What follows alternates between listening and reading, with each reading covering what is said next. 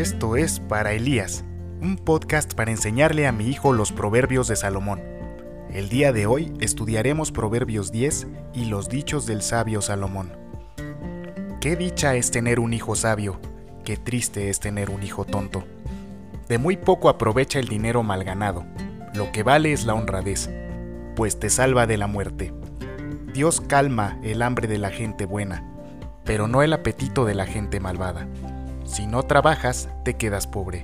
Si trabajas, te vuelves rico. El que es precavido guarda comida durante el verano. El que duerme durante la cosecha termina en la vergüenza. Al hombre honrado, Dios lo bendice. Al malvado, su mala fama lo destruye.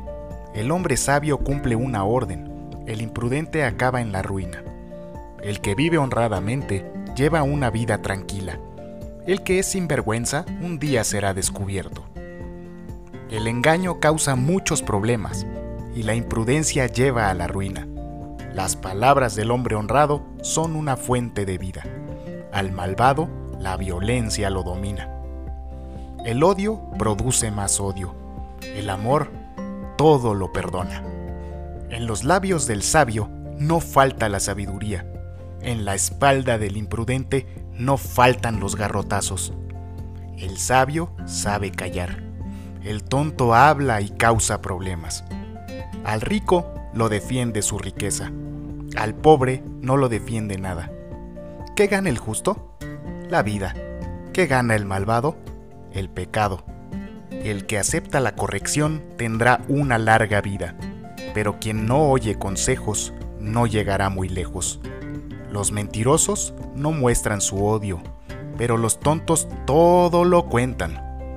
Hablar mucho es de tontos, saber callar es de sabios.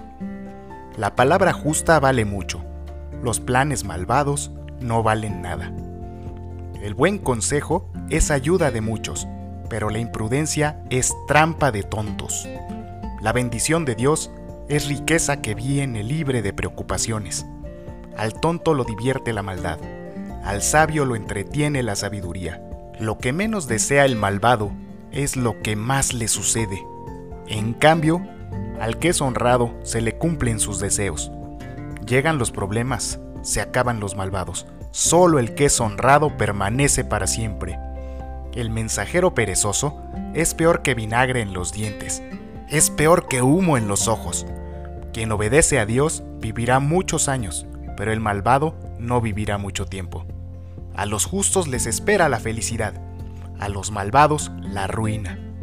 Dios cuida de los buenos, pero destruye a los malvados. Los buenos nunca fracasarán. Los malvados no habitarán la tierra.